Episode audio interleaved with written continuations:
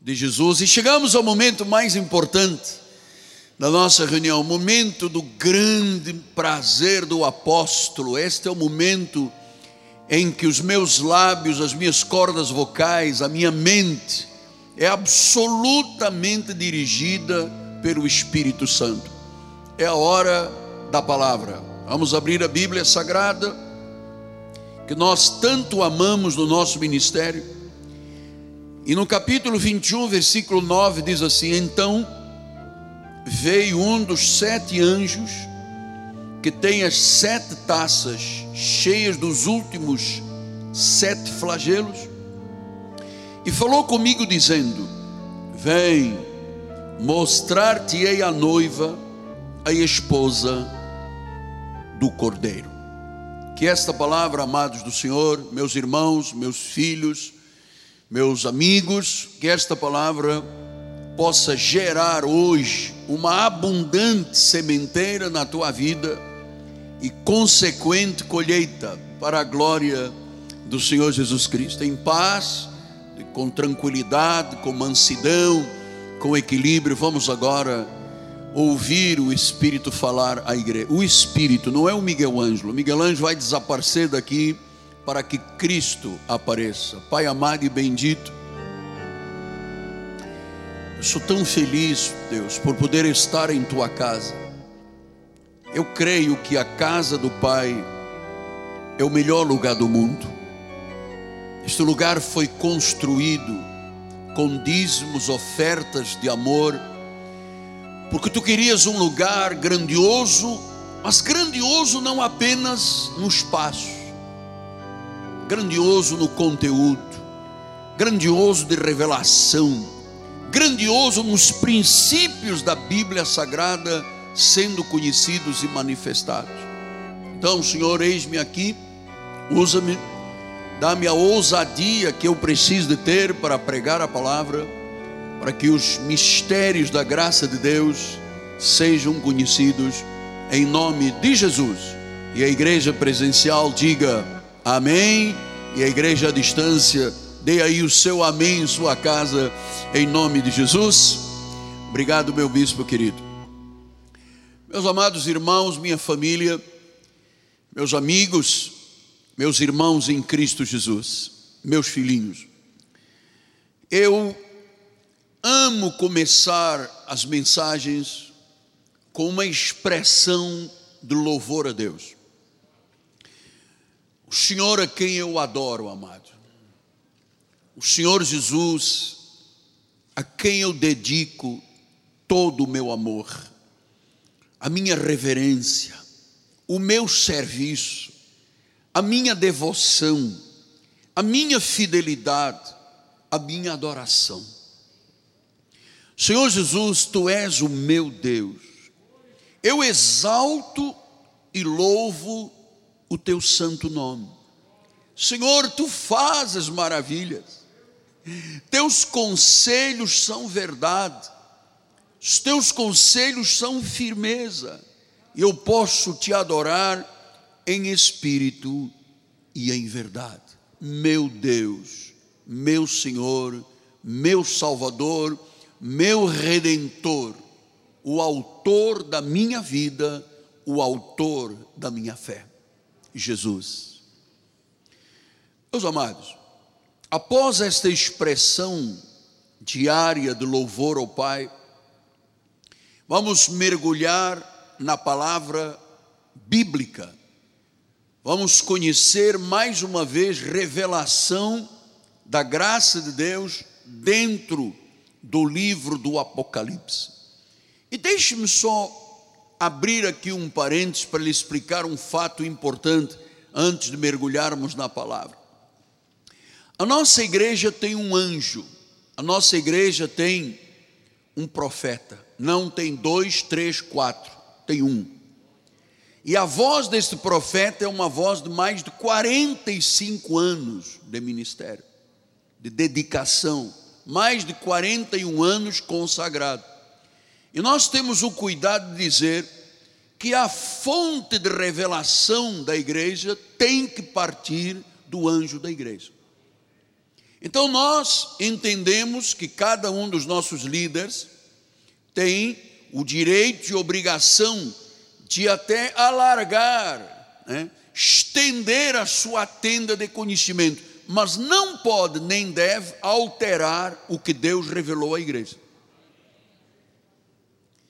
Especialmente nesta questão escatológica, porque se os senhores forem curiosos, e mergulharem dentro do Google, por exemplo, do Safari, vocês vão se surpreender com centenas, quizás milhares de opiniões, todas a maioria delas equivocadas, sem revelação nas questões do livro do Apocalipse.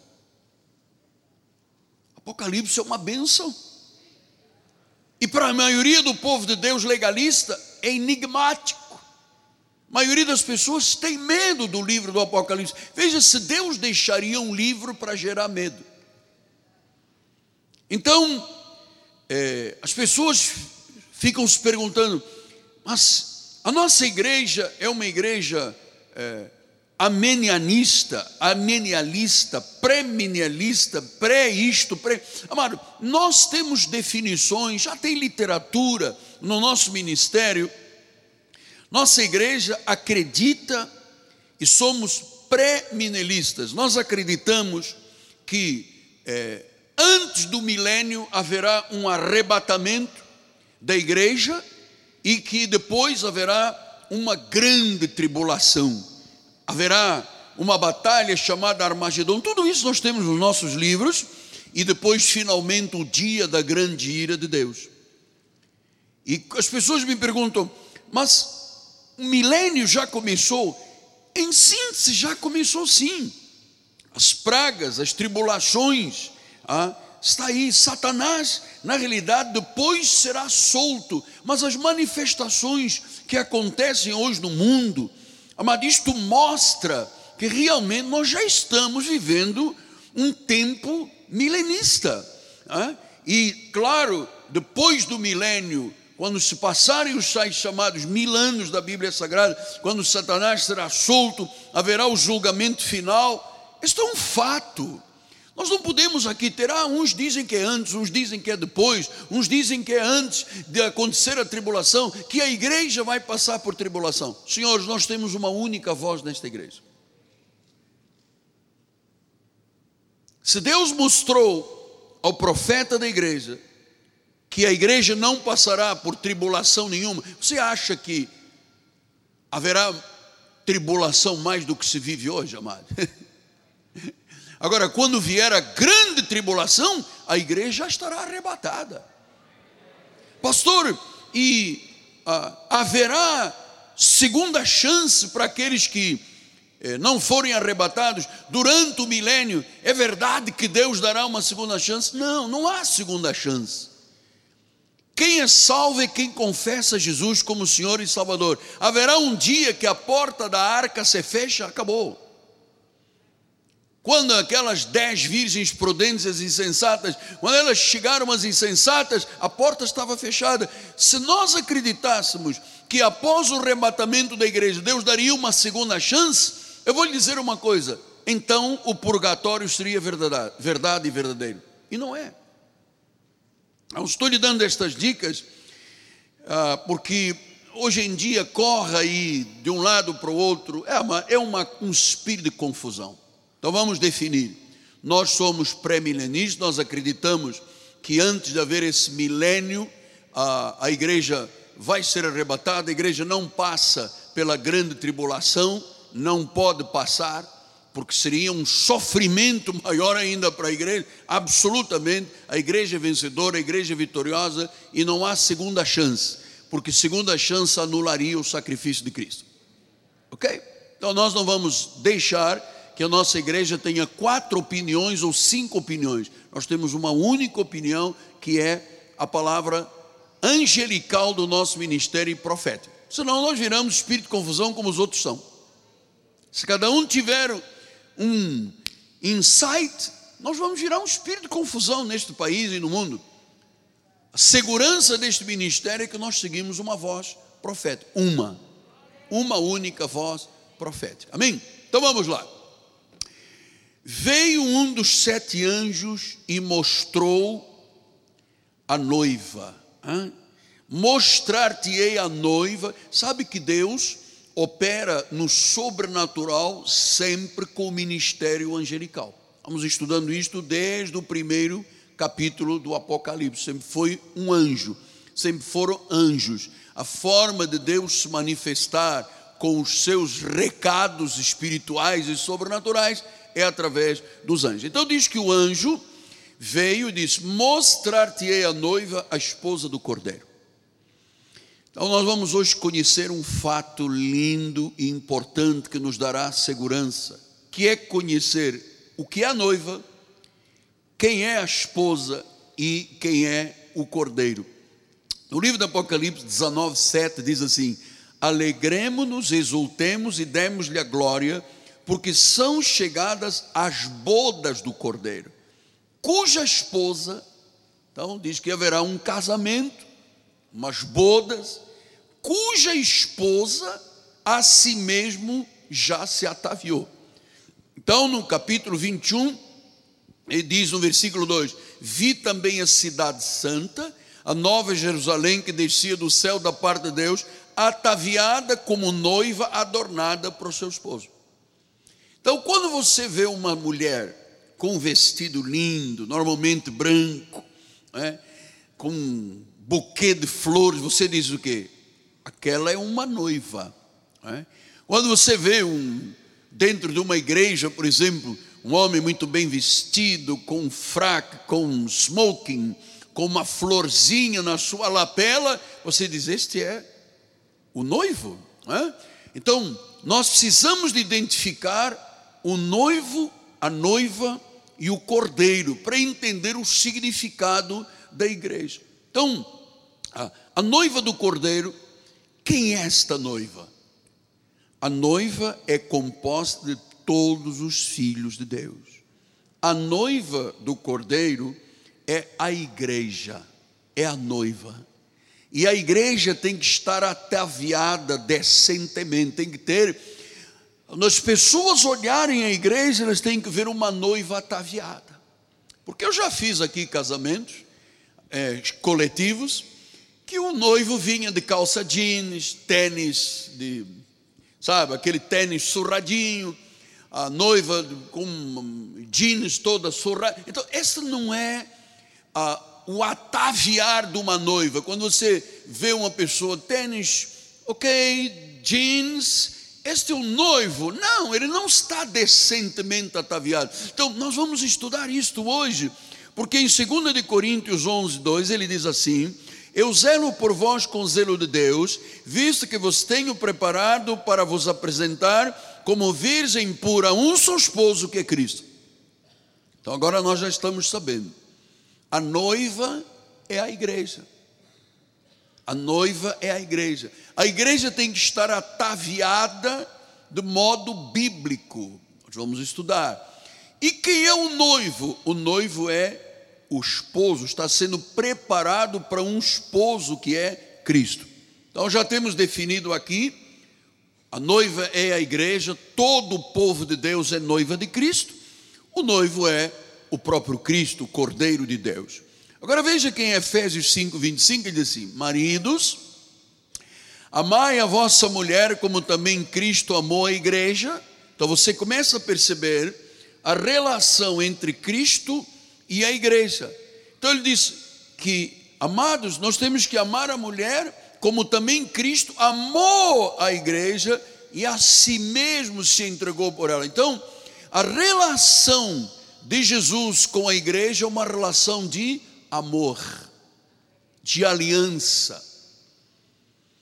Deus não tem uma relação de imposição de regras, de leis, de ameaças né, contundentes. A relação de Cristo com a sua noiva é uma relação de amor. Depois ele diz no versículo 26: para que a santificasse, tendo-a purificado por meio da lavagem de água e diz que o que lava a igreja não é a água do batistério, é a água da palavra.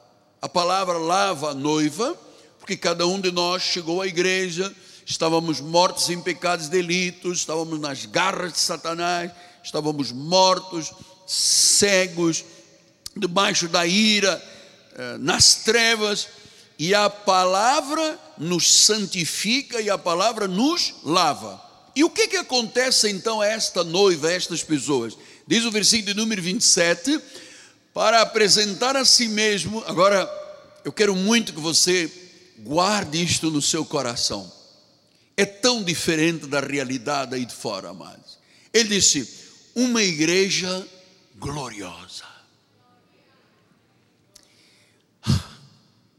Às vezes eu me emociono por ver como as pessoas tratam a igreja de Jesus, meu amado. Nem governos respeitam as igrejas. Você sabe por quê?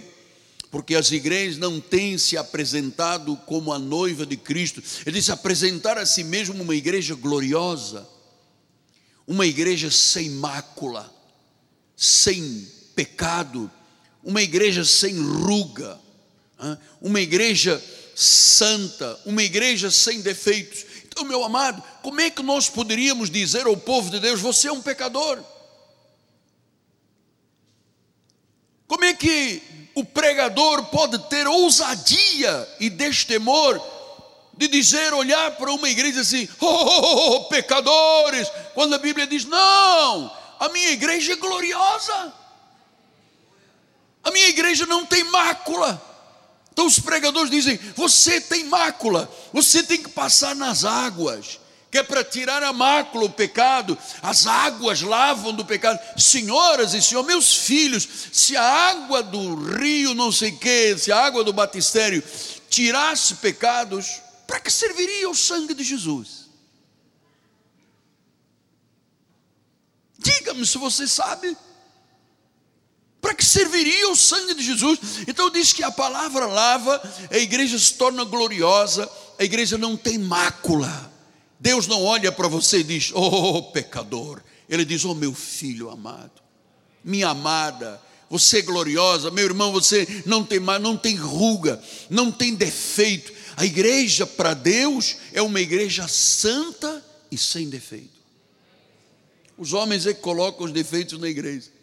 É com esta posição que eu governo este ministério, sabendo que as ovelhas são de Jesus, as ovelhas são a noiva, a igreja é noiva dele, ele é que é o cordeiro, ele é que é o noivo, e eu procuro ataviar de forma íntegra e decente o atavio da roupa espiritual que todos nós temos que portar nestas bodas. Então, meu amado, versículo 32 disse: Mas grande é o mistério. Hum? Eu me refiro a Cristo e à igreja, diz que é um mistério, amado. Às vezes ouço as pessoas fazerem da igreja um balcão de negócios. Se você der mil reais, eu vou te dar um broto de feijão que você põe na tua varanda, vai ser dinheiro vai ao rodos, né? Se você fizer uma corrente de sete sextas-feiras, o demônio não te encostará. Você tem encosto. E eu ponho-me a pensar: e onde está a igreja gloriosa? Se eles estão dizendo que o povo de Deus tem encosto, onde está uma igreja sem mácula, santa, sem defeito, quando as pessoas estão dizendo você é um pecador e tem que se batizar nas águas? Então não sou eu que estou errado. Eu estou lhe mostrando, filho, o que está na Bíblia. Eu estou lhe mostrando a verdade de Deus. Eu estou lhe mostrando a realidade da revelação do Senhor. Então, diz que há um mistério entre Cristo e a igreja. Nós estamos sendo preparados para as grandes bodas, para o grande casamento final. Então, Jesus é o noivo que busca a sua noiva em amor, que estabelece uma relação de aliança. Este relacionamento com Cristo é o relacionamento de uma noiva e de um noivo. Então a igreja, meus amados, é formada pelos salvos, pelos salvos da, pela graça de Deus através da fé. São a noiva de Cristo Cristo é o cabeça da igreja. Veja que além dele ter dito gloriosa, olha como é que ele diz em Romanos 9, 25. Assim também diz em Oséias: chamarei povo meu ao que não era meu povo, e amada a que não era amada. Meu Deus, meu Deus, Deus nos chama de amada, gloriosa. Deus diz: não tem ruga, não precisa de botox, não tem ruga, não tem defeito, é santa, é gloriosa, mas essa não é a imagem da igreja aí fora. Não é a imagem da igreja, muito menos da igreja católica, que tem ligação com a besta, com a meretriz. Então, o Senhor lutou anos para chegar à reforma protestante depois de Paulo, no ano 1505, para levantar um padre católico agostiniano para revelar a graça de Deus. Houve uma reforma, sabe, uma reforma da igreja. Deus disse: vamos colocar o trem nos trilhos, vamos mostrar o que é a igreja, vamos mostrar uma noiva, vamos mostrar um noivo, vamos mostrar uma relação de amor da igreja, de Deus com o seu povo, a minha amada. Todos os dias, quando eu me ajoelho no meu escritório, a minha relação com Deus não é uma relação trêmula de medo, é, é, eu me sinto amado de Deus. Você sabe que Deus me ama, Deus ama você, filho. Deus te ama profunda e intensamente, mas não é um amor de macaco. Eu já lhe expliquei aqui. Se você for no jardim zoológico e começar a dar amendoim, o macaquinho fica todo feliz. Você para de dar amendoim, ele te atira uma pedra. Isso não é relação com Deus, ele diz: é minha amada. Se é amada por Deus, a relação dele é de amor. Agora, existem outras figuras na Bíblia que mostram o mistério da relação entre Cristo e a igreja, entre o noivo e a noiva. Veja, por exemplo, em João 15, 5, diz assim: Eu sou a videira, vós sois os ramos. Olha aí outra relação: videira com ramos. Quer ver outra relação? 10, 11 disse: Eu sou bom pastor, eu dou a vida pelas ovelhas. Videira, ramos, pastor, ovelhas. Esta é a forma de Deus mostrar a relação dele com o seu povo. Veja agora em 1 de Pedro 2,4, ele diz assim: Chegando-vos para ele a pedra que vive, rejeitada pelos homens, mas para com Deus eleita e preciosa, também vós como pedras que vivem. Então diz que ele é a pedra eleita, preciosa, nós somos as pedras que vivem. Você está percebendo a relação de Deus com a sua igreja? Versículo de número 6, ele disse: Por isso está na Escritura que põe em Sião, na igreja, uma pedra angular eleita e preciosa. Quem nela crer não vai ser envergonhado. Quem é esta pedra angular, a pedra de segurança da igreja? Jesus. Nós somos o que? As pedras vivas. Outra relação, apóstolo. Hebreus 4,14 disse: Tendo, pois, Jesus, o Filho de Deus, como grande sumo sacerdote. Então, leu o sumo sacerdote da igreja. Depois diz em 1 de Pedro 2,9: Vós, porém, sois sacerdócio real.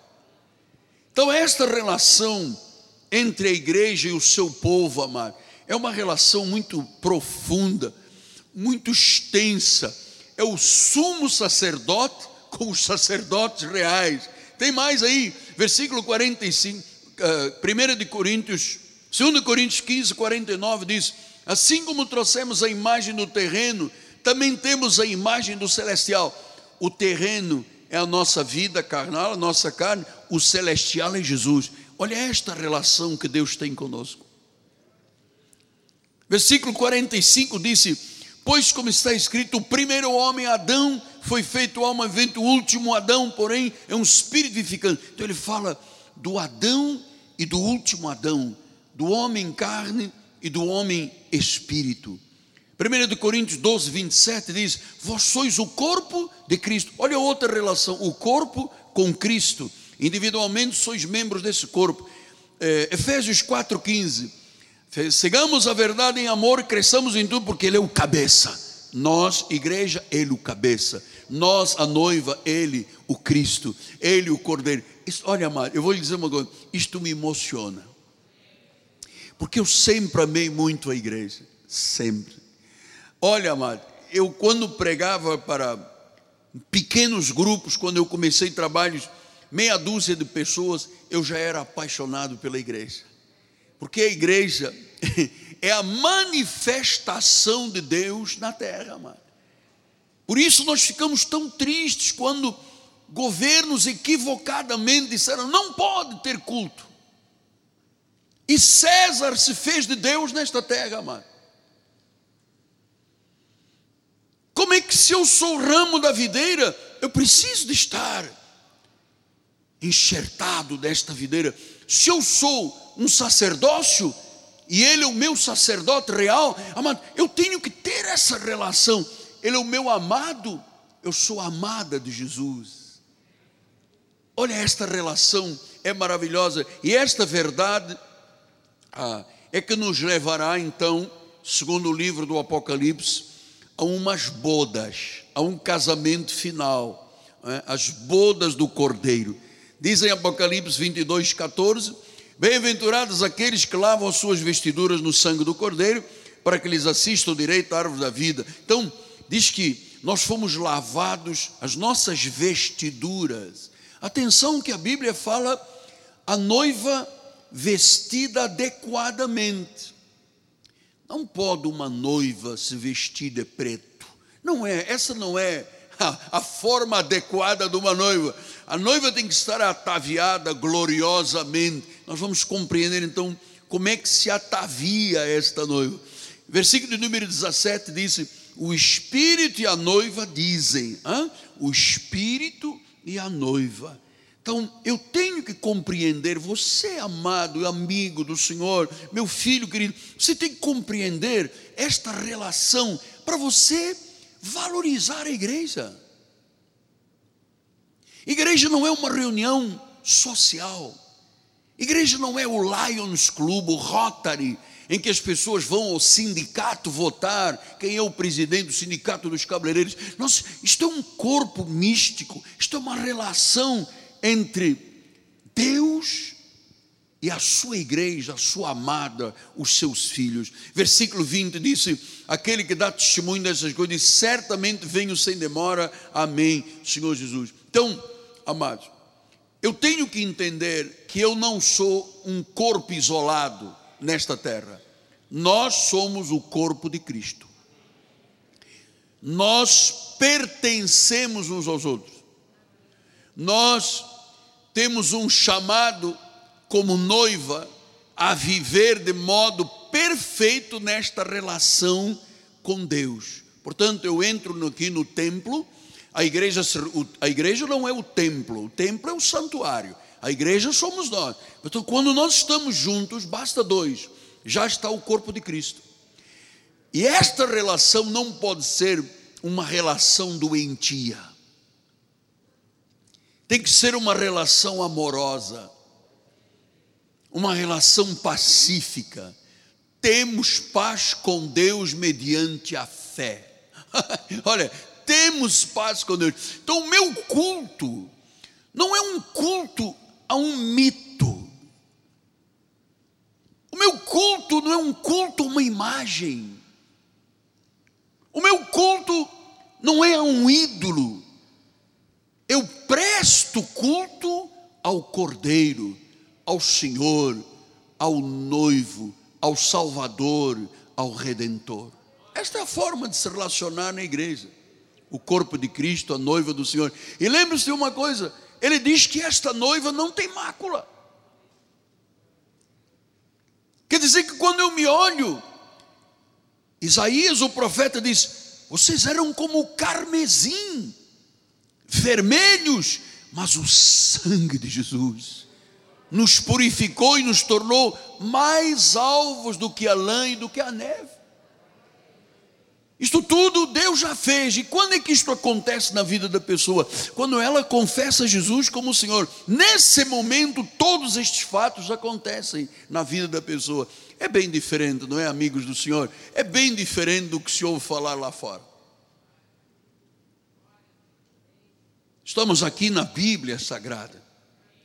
Estamos aqui conhecendo os mistérios de Deus. E como isto levará a uma boda, a um casamento, né? as bodas do Cordeiro. Eu, é, inspirado pelo Espírito, fui buscar aquela parábola que fala do banquete do casamento. Vamos ver isto em Mateus 22, 1 a 4.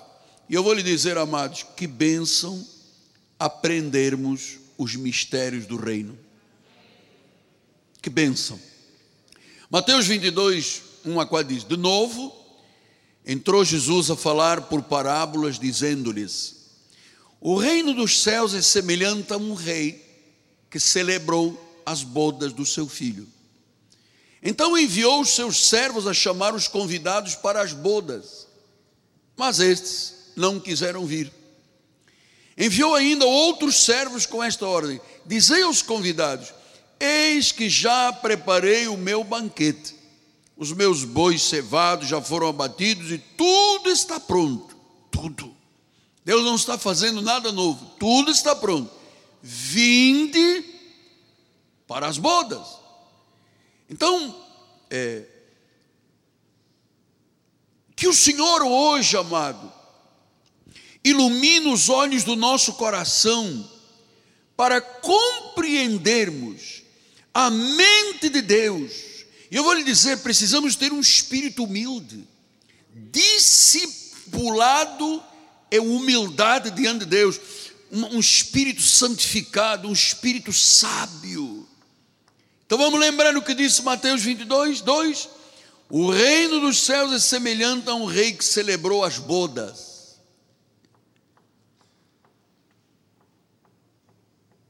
Será que é o noivo que está chegando? Está batendo na porta, eis que bata a porta. Se abrir, eu entro. Versículo número 3. E diz que então enviou os seus servos a chamar os convidados para o bodas, mas estes não quiseram vir. Aí ele mandou chamar outros. Então eu quero agora parar um pouquinho para você ter a lucidez deste ensino tão maravilhoso. O rei, quem é o rei? Gente, nós temos que saber quem é que está batendo na porta. Quem é? É a caixa? É a porta? É quem? É do outro lado que está batendo? Mas eu estou ouvindo deste lado. Ok, vamos continuar. Ninguém pode se distrair porque este ensino, o maligno não quer que você saiba o que eu estou ensinando aqui. Não quero. Mas eu vou querer. e Deus vai prevalecer. Então diz que os convidados não quiseram vir. Olha, o Criador, com a sua glória perfeita, Jesus, aquele que é adorado por anjos, aquele cuja glória enche os céus, o Rei, diz em Colossenses 1,16: Pois nele foram criadas todas as coisas, nos céus, sobre a terra, as visíveis e invisíveis, tronos, soberanias, principados, potestades, tudo foi criado por meio dele e para ele. Então, amado, nada falta à glória do Deus vivo, do Verbo de Deus. Tudo o que ele ordenou prevaleceu. Ele tem as chaves do céu, ele tem as chaves da morte, ele tem as chaves do inferno. A Bíblia diz que o governo está sobre os seus ombros, o seu nome é maravilhoso, é o nome que está sobre todo nome. Diz que diante dele todos se curvam, nos céus, na terra e embaixo da terra. Ele é bendito ele é sempre eterno, digno de louvor. Ele é o noivo, Ele é o Salvador. E Ele diz à sua igreja que haverá um banquete para a honra e glória do Senhor Jesus Cristo. Ele diz em 22,4: tudo está pronto, tudo está pronto.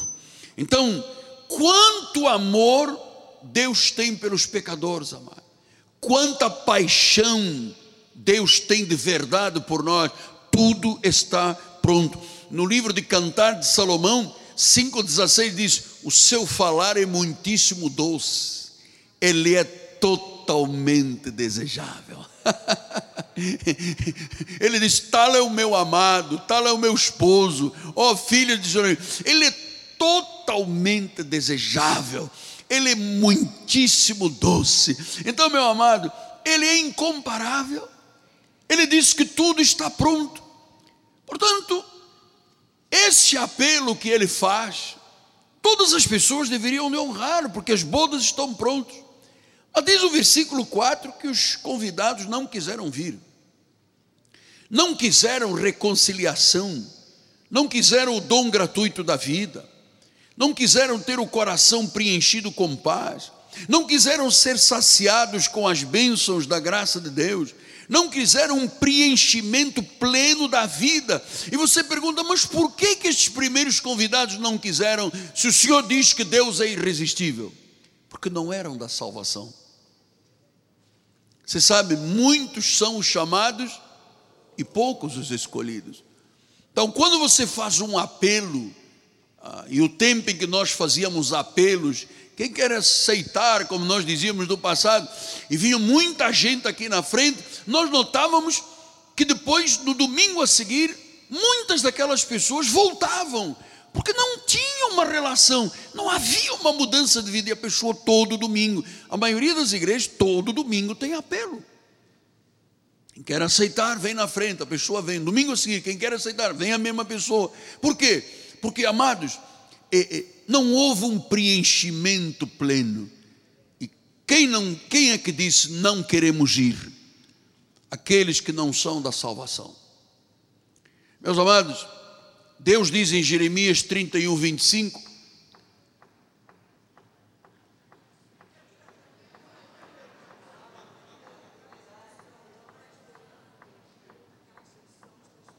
Ah, é?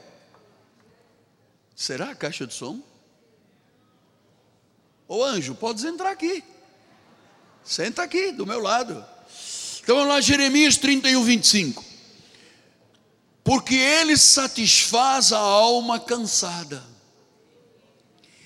E diz: E saciei a toda a alma desfalecida. Amados, este é plano de Deus, este é propósito de Deus. Ele diz que sacia a alma cansada. João 1,12 diz que a todos quantos receberam, deu-lhes o poder de serem feitos filhos de Deus, a saber, aqueles que creem no seu nome.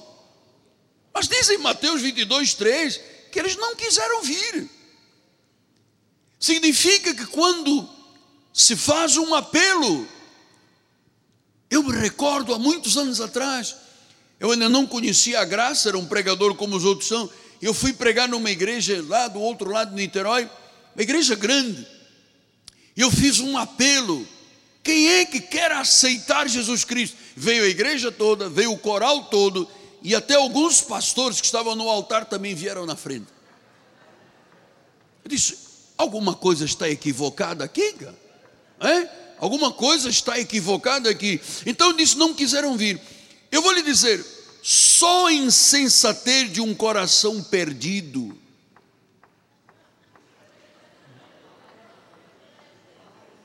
Ah, é o martelo que esmiuça a pedra. Então, só insensatez de um coração perdido, só a mais profunda depravação, só o pecado profundo é que diz: Eu não quero vir. Então, é, voltar as costas para Deus é desprezar o seu banquete, é resistir ao chamado, e só resiste ao chamado de Deus quem está preso por Satanás, quem está cego de entendimento, quem está morto em pecados e delitos. Mas eu quero trazer boas novas, porque hoje você tem um convite às bodas do Cordeiro o perdão de Jesus é gratuito, a oferta para as bodas é generosa, tudo está pronto.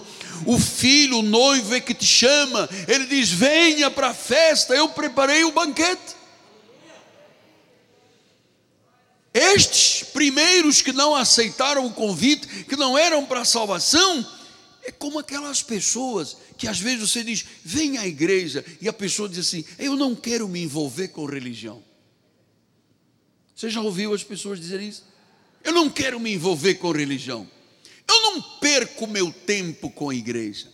Eu estou muito ocupado para me desviar da atenção do que eu estou fazendo. Amigos, eu vou lhe dizer uma coisa, filhos.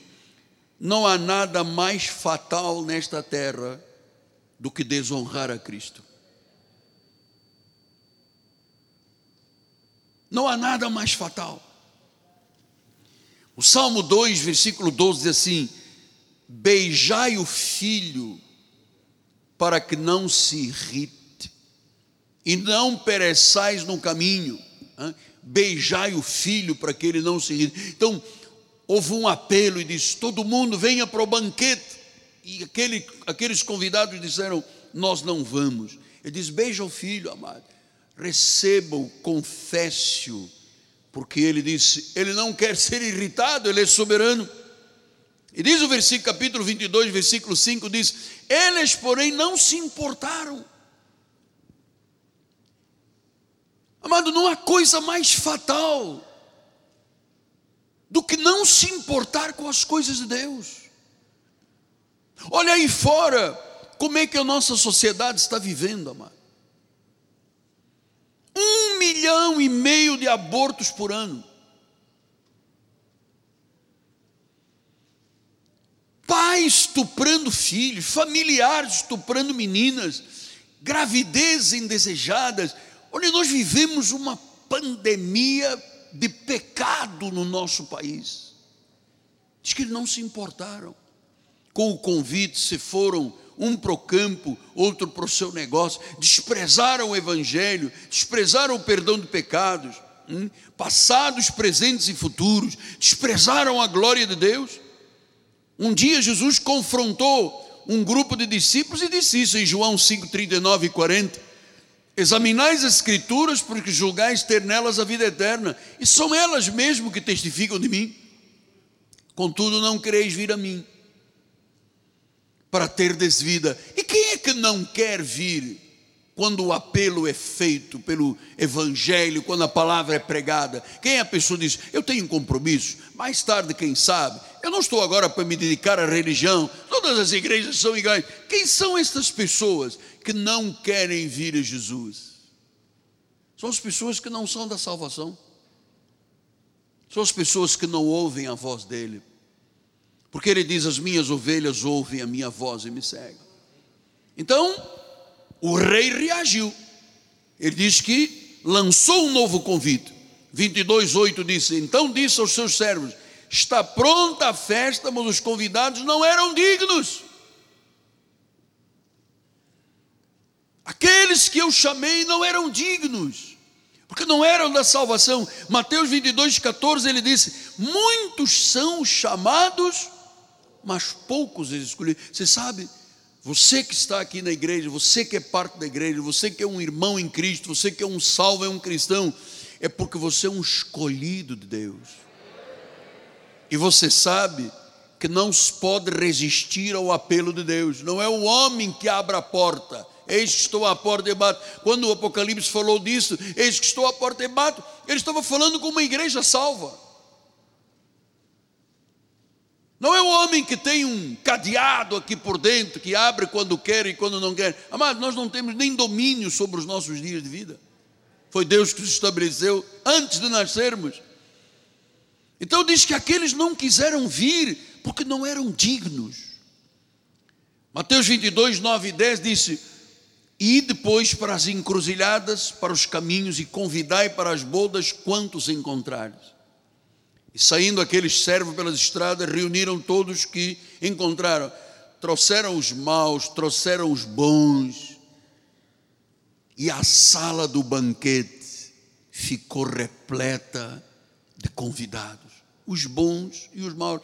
Olha, amados, cada um de nós tem um testemunho.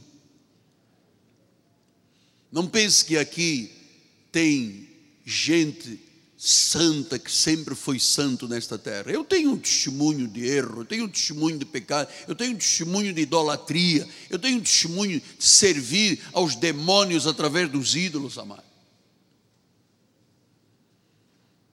Então eu disse: chama os maus, chama os bons.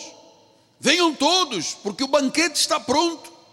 E diz que aquela sala agora já estava repleta de quem? Dos eleitos de Deus, das ovelhinhas, que estavam apenas desviadas, mas sempre pertenceram ao Senhor. Então, em Atos 16, 30, diz: depois trazendo-os para fora, o carcereiro disse: O que eu devo fazer para ser salvo? Quando eles ouviram Paulo e Silas, o que eu devo fazer? Olha, este é o, é o, o que Deus preparou, o que Deus escreveu o nome no livro da vida, o que Deus predestinou. Quando ele ouve a palavra, diz: O que eu devo fazer? Versículo 31, Paulo disse: crê no Senhor Jesus e serás salvo tu e a tua casa. Então, diz que o carcereiro foi atraído às bodas, não poderia resistir. Quando ele ouviu Paulo, disse: O que eu devo fazer para ser salvo? Esta é a ovelha. Aqueles que não quiseram não eram para salvação.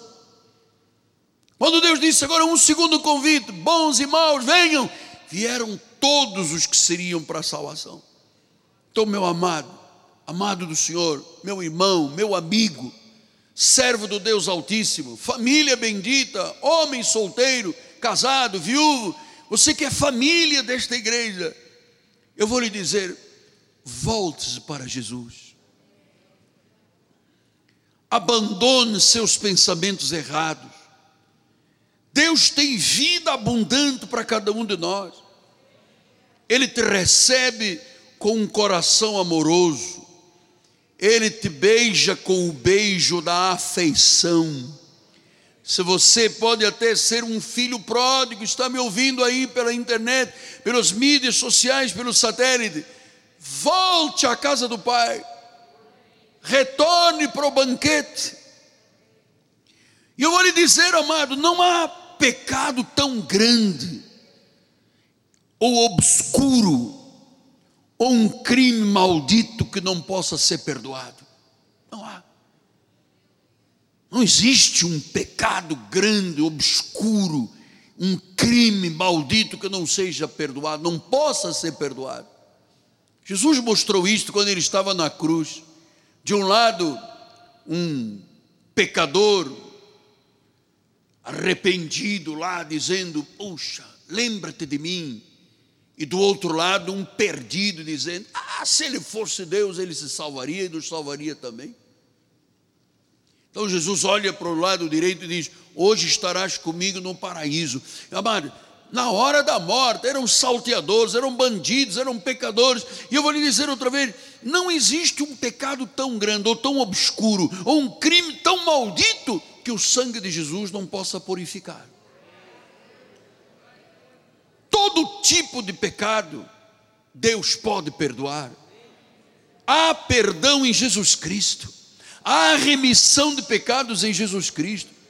Ele terá o céu e a terra, e a terra no céu, e o céu na terra para as nossas vidas. A glória eterna te será dada, amado a glória eterna de será dada. Isaías 55, 1, ele disse: Ah, todos vós que tendes sede, vinde às águas, vinde às águas, bebei, vinde às águas, bebei. Oseias 11, 8, diz a palavra do Senhor: Como te deixaria o Efraim? Como te entregaria o Israel? Como te faria como Admar? Como fazer-te em Zebuim? Meu coração está comovido dentro de mim, as minhas compaixões a uma se acendem. O coração de Deus está comovido esta noite.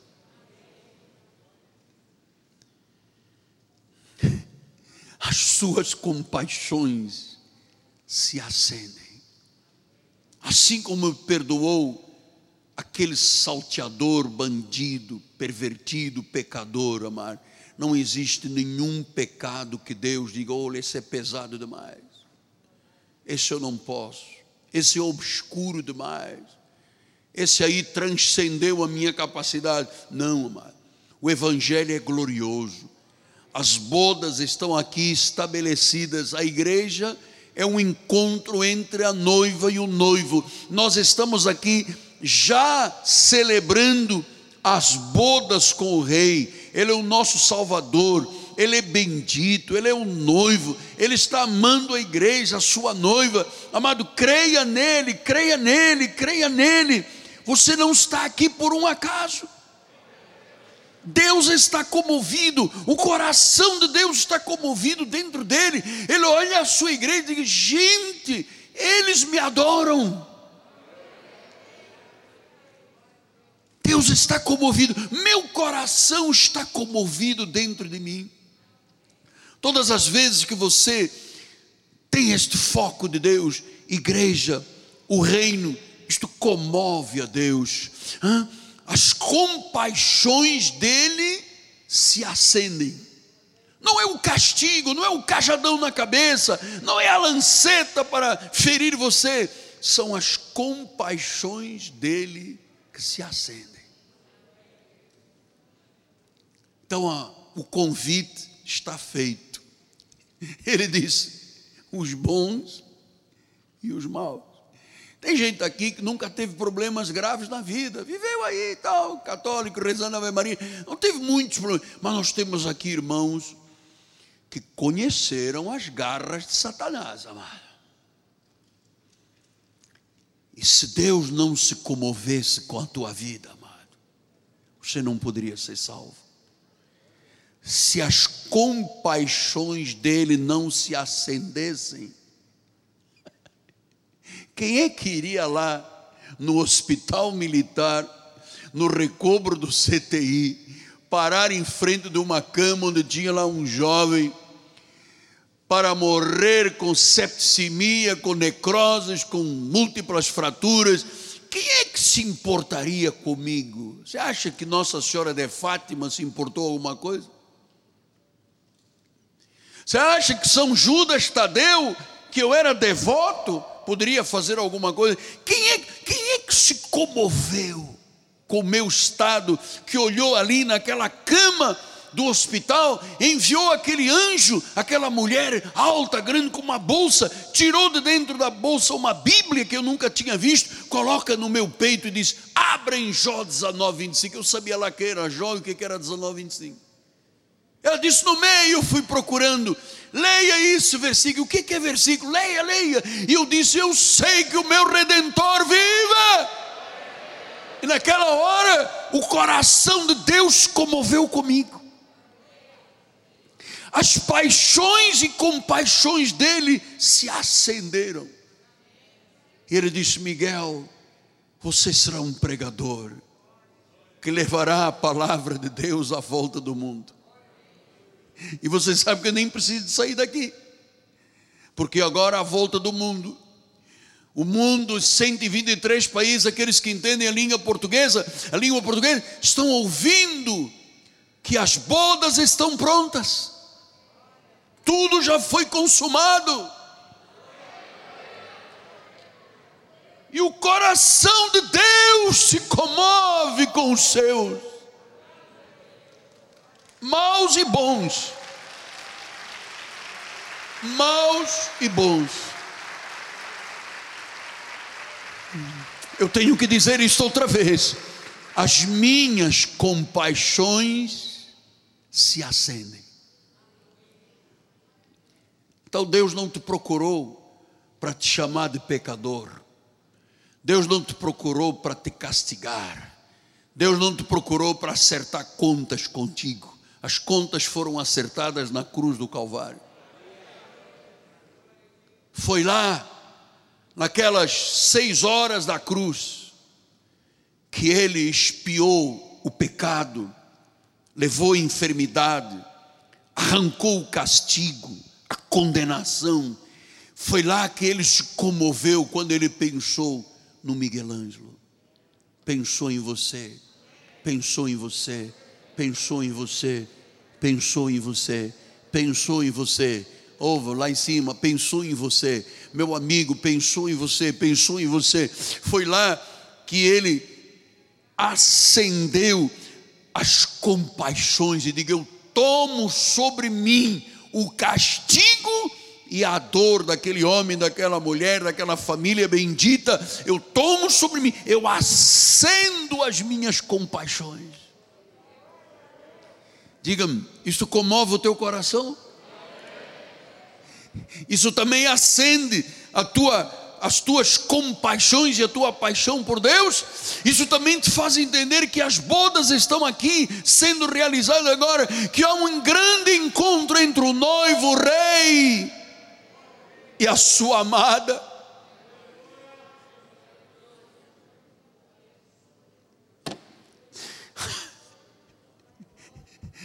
Gente, isto me comove, porque isto é a verdade que eu estou mostrando.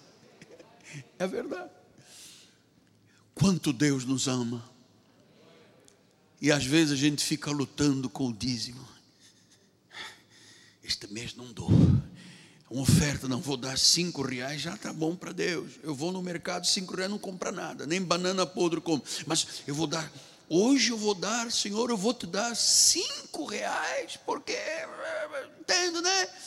É, depois domingo que vem eu não venho porque tem churrasco na minha casa e tal. Eu só volto após a ceia do Senhor porque eu estou muito ocupado. Olha que Deus chamou muita gente que não quiseram vir. Não eram da salvação. Ele disse: volta lá outra vez.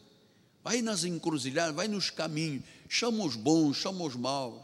Não traga os fariseus, não traga os judaizantes, chama os bons, traz todo mundo. Diz que a, o a sala ficou repleta.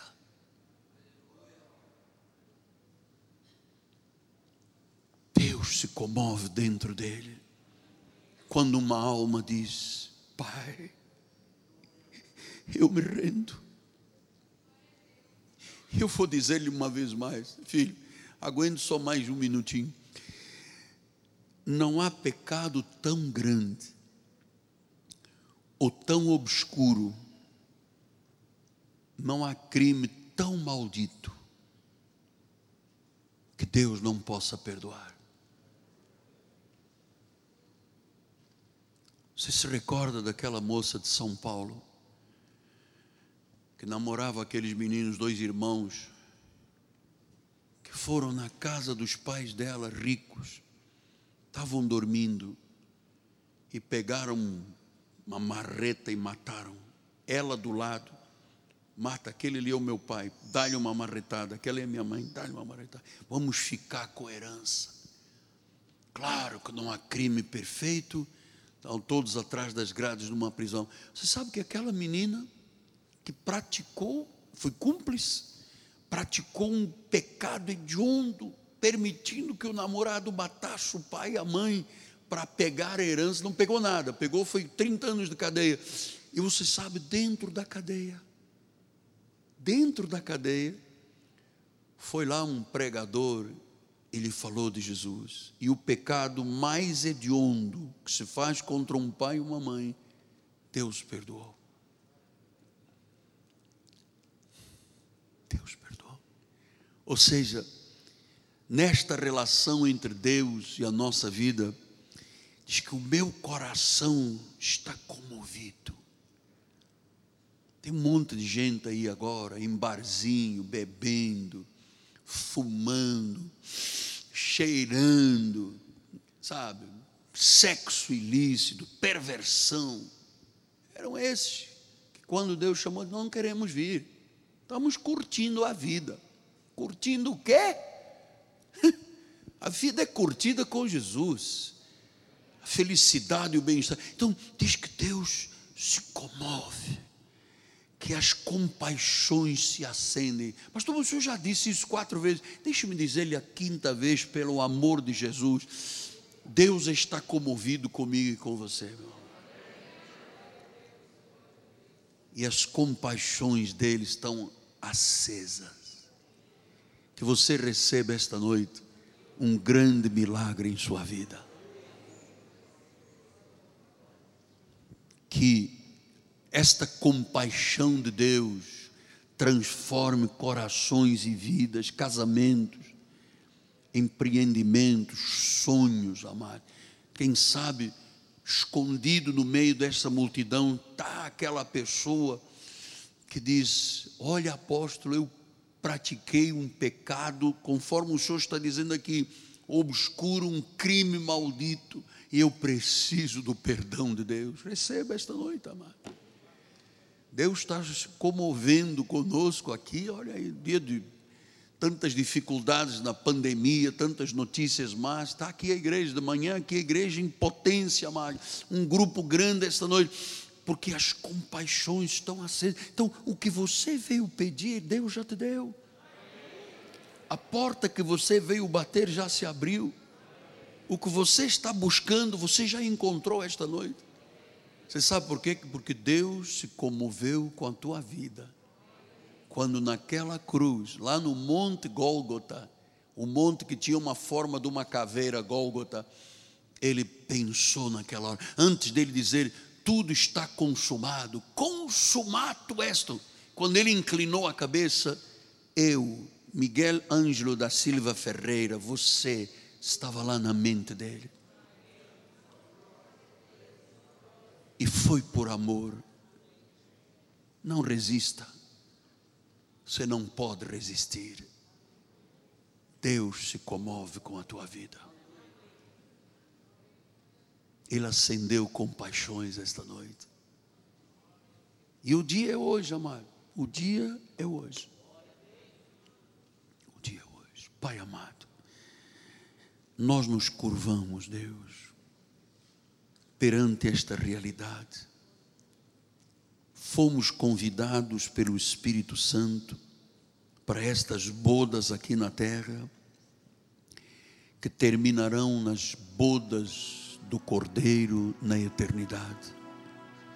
Muito obrigado, Deus, pelo amor que tu tens pelas nossas vidas, pela tua compaixão, pelo teu perdão, pela nossa reconciliação contigo mesmo, Pai. Aquela pessoa que está lá em casa, quem sabe você estava hoje à beira do óbito, e Deus jamais te deixará partir sem as compaixões dele manifestadas, tu viverás tu viverás. Entrega a tua vida Jesus. Para de acreditar que o mundo é bom. O mundo jaz no maligno. Pastor, mas eu estou aqui em casa, estou numa prisão, estou num CTI. Eu sou como um tição, um pedaço de madeira fumegante. Deus não deixará apagar essa, esse fogo, amado. Pastor, eu sou como um galho de árvore quebrada. Jó disse: quando chegar o cheiro das águas, esse ramo se transformará numa árvore. Apóstolo Miguel Ângelo, meu amigo, meu irmão, eu estou aqui esta noite, eu estou ouvindo a distância, eu sou como uma cana quebrada Deus não te esmagará. Creia, creia, creia e receba. Aleluia. Vamos ficar de pé. Vamos terminar esta hora destas bodas. Eu não conheço outra canção ele descreva com perfeição.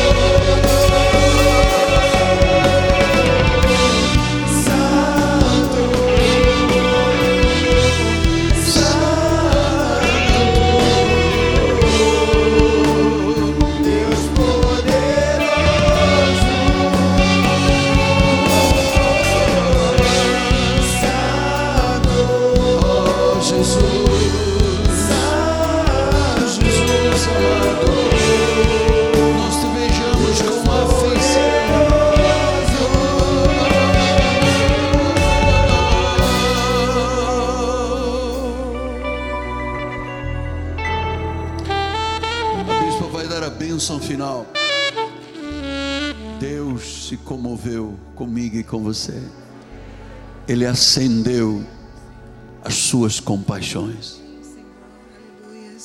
Levante os seus mãos para os céus. Obrigada, Senhor. Obrigada porque tu te compadecestes por cada um de nós, Senhor. Porque tu tens compaixão, Senhor, de cada um de nós, Pai. Obrigada por esta graça que nos basta, Senhor. Obrigada por esta palavra que nos alimenta, Senhor, e faz com que nós saímos daqui firmes, Senhor, no compromisso, Senhor, de sermos fiéis a Ti todos os dias, Pai. Porque Tu mereces, Senhor, a nossa fidelidade, Senhor. Tu és um Deus soberano, maravilhoso, Pai. Põe os Teus anjos a nos guardar agora, Senhor. Livra-nos de todos os males, Pai. Senhor, que toda fortaleza que possa ter se levantado contra o teu povo caia agora por terra em nome de Jesus. E que nós tenhamos uma semana abençoada, uma semana feliz, uma semana saudável, uma semana cheia de bênçãos, de milagres, de sinais. Porque nós servimos a um Deus poderoso e soberano. Saia daqui feliz, porque Deus se compadeceu da tua vida. Graça e paz.